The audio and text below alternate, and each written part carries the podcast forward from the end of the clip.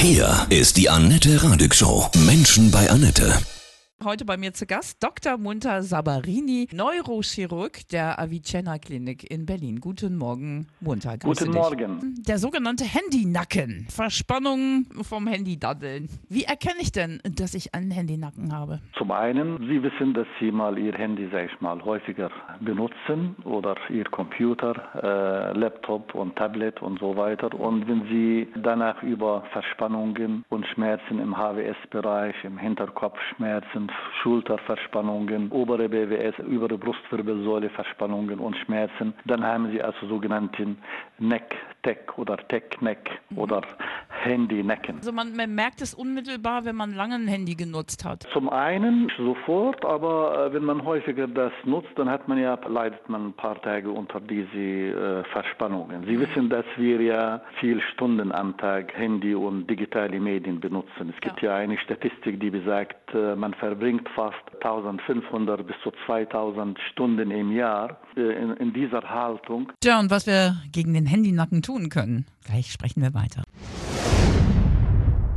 Großes Thema unserer Zeit, der Handynacken. Heute bei mir dazu Neurochirurg Dr. Munter Sabarini von der Avicenna Klinik in Berlin. Wie sollte ich denn jetzt mein Handy halten, damit es nicht zu Nacken kommt? Äh, wenn ich meinen Kopf gerade halte, halte ich meinen Kopf, mein Gehirn und die Muskeln und so weiter. Aber wenn ich meinen Kopf oder meinen Hals nur 15 Grad nach vorne neigen würde, das eine zusätzliche Belastung von fast 10 bis 12 Kilogramm. Wir gucken zu viel runter dabei, ne? Richtig. Wenn wir aber noch weiter mit fast 45 Grad, das eine zusätzliche Belastung von fast 20 Kilogramm mehr als sonst. Sie können sich vorstellen, dass Sie 20 Kilo Kilogramm am Kopf tragen und Sie müssen die ganze Zeit das halten. Und das ist die Last der Muskulatur und der Wirbelgelenke und der Bandscheibe. Von daher kommt auch die, die Therapie, also beziehungsweise als die Prophylaxe. Kopf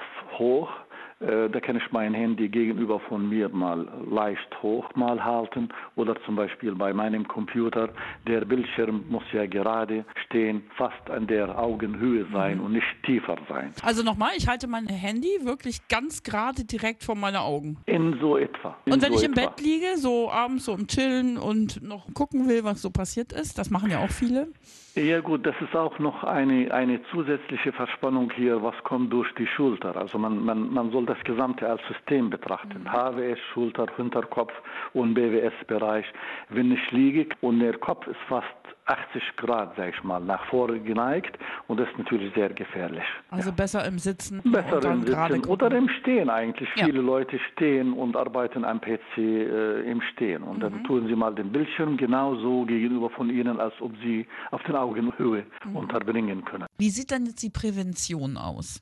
Aufrecht zu sitzen, Mhm. also au- Kopf hoch und aufrecht zu sitzen, so dass es ja für meine äh, gesamte Wirbelsäule angenehm ist, würde ich mal einen guten Stuhl nehmen, die ich verstellen kann äh, von, von, von Neigung und so weiter. Ich würde mein Handy so wenig wie möglich nutzen.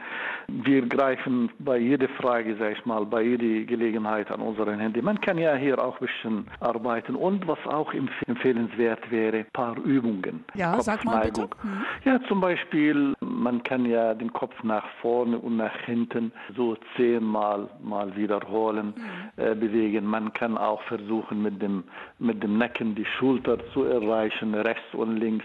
Und man kann auch versuchen, mit den Ohren die Schulter zu erreichen, also so seitliche Neigung. Habe ich gerade probiert, wird schwer. Handynacken. Ja. ja.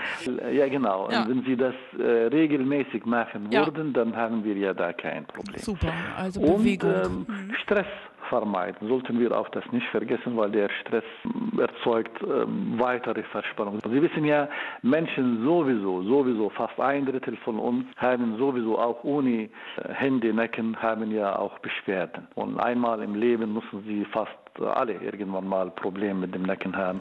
Und wenn zusätzlich kommt diese Handynutzung, dann können Sie sich vorstellen, wie häufig das vorkommt. Wenn diese Beschwerden länger bleiben würden, vor allem wenn zusätzliche Beschwerden auftreten wurden, wie zum Beispiel Kribbeln in den Händen, ja. äh, so Taubheitsgefühl oder Schmerzausstrahlung in den Armen, da muss der Patient mal schon einen Facharzt für Orthopädie oder Neurochirurgie aufsuchen. Inwieweit begünstigt die Strahlung vom Handy diese ähm, Verspannungen noch? Die Strahlen von dem Handy und diese elektromagnetischen Wellen, die wirken ja sowieso auf unserem Gehirn negativ im Sinne, dass die regenerative Prozesse in unserem Körper und unserem Gehirn dadurch verzögert werden und äh, durch die elektromagnetischen Felder oder Wellen äh, werden die Verspannungen auch mehr. Und von daher grundsätzlich Handy so selten wie möglich zu nutzen. Was sagst du zu 5G?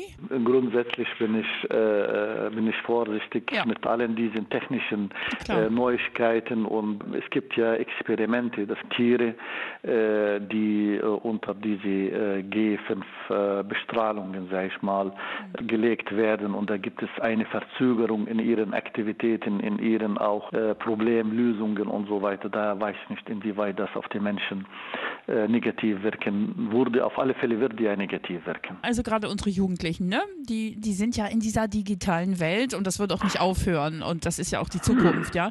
Aber was sage ich denen denn jetzt? Haltet immer das Handy gerade, guckt es nicht im Gehen. Wie kriege ich denn die Jugendlichen erreicht mit dem Handy Nacken? Ist es nicht einfach. Ist es auf gar keinen Fall einfach. Und vor allem, wenn man sagt, du darfst nicht so lange mit deinem Handy mhm. spielen. Oder es, es gibt ja heutzutage also nicht nur, dass die Leute Informationen vom Internet bekommen wurden, sondern es gibt ja auch viele Spiele und da sitzen die Kinder auch stundenlang äh, spielen allein oder mit anderen äh, Freunden in, in, in, in Gruppen und so weiter.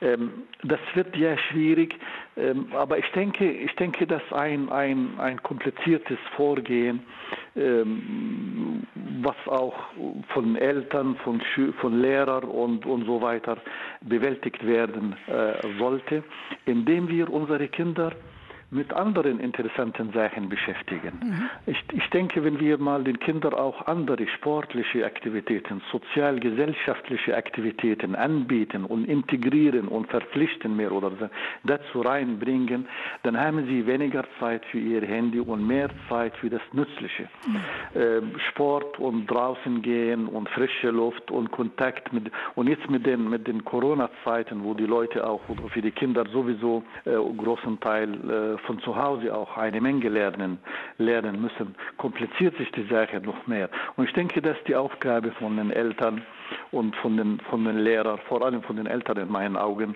dass sie die Kinder auch beschäftigen mit irgendwelchen Aktivitäten. Komm, machen wir mal das zusammen. Nicht geh mal allein, machst du das, sondern komm, machen wir zusammen. Mhm. Ich glaube, das wird ja das Kind auch mehr Spaß haben an diese gesellschaftlichen Aktivitäten. Ja.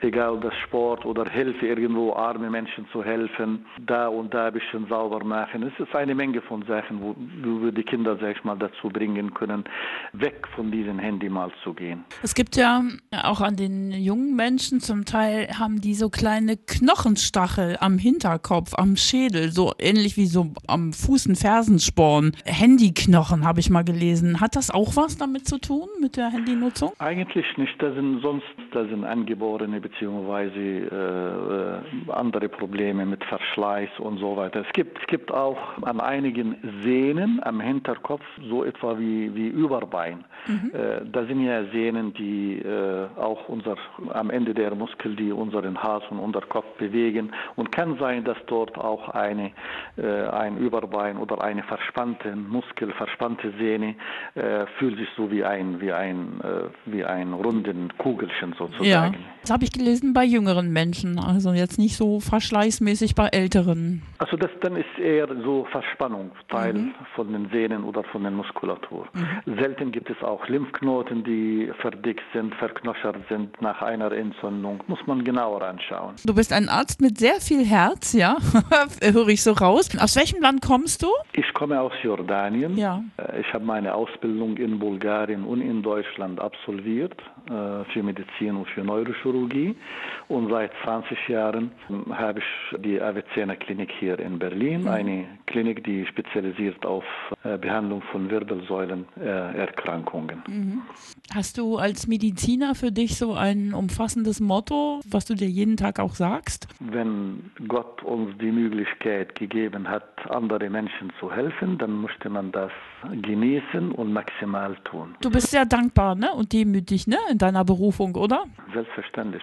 Das ist auch der Sinn äh, vom Leben letztendlich, äh, dass man seine Mission auch äh, erfüllt, indem man auch den anderen hilft, für die anderen auch da äh, sein, egal mit einem Lächeln, egal mhm. mit einer Hilfe, egal medizinisch gesehen, menschlich gesehen. Dafür sind wir da. Ich wünsche dir einen wundervollen Tag in deiner Klinik. Herzliche Grüße nach Berlin, auch, ja, Dr. Munter Sabarini. Einen schönen Tag wünsche ich dir. Danke. Ja?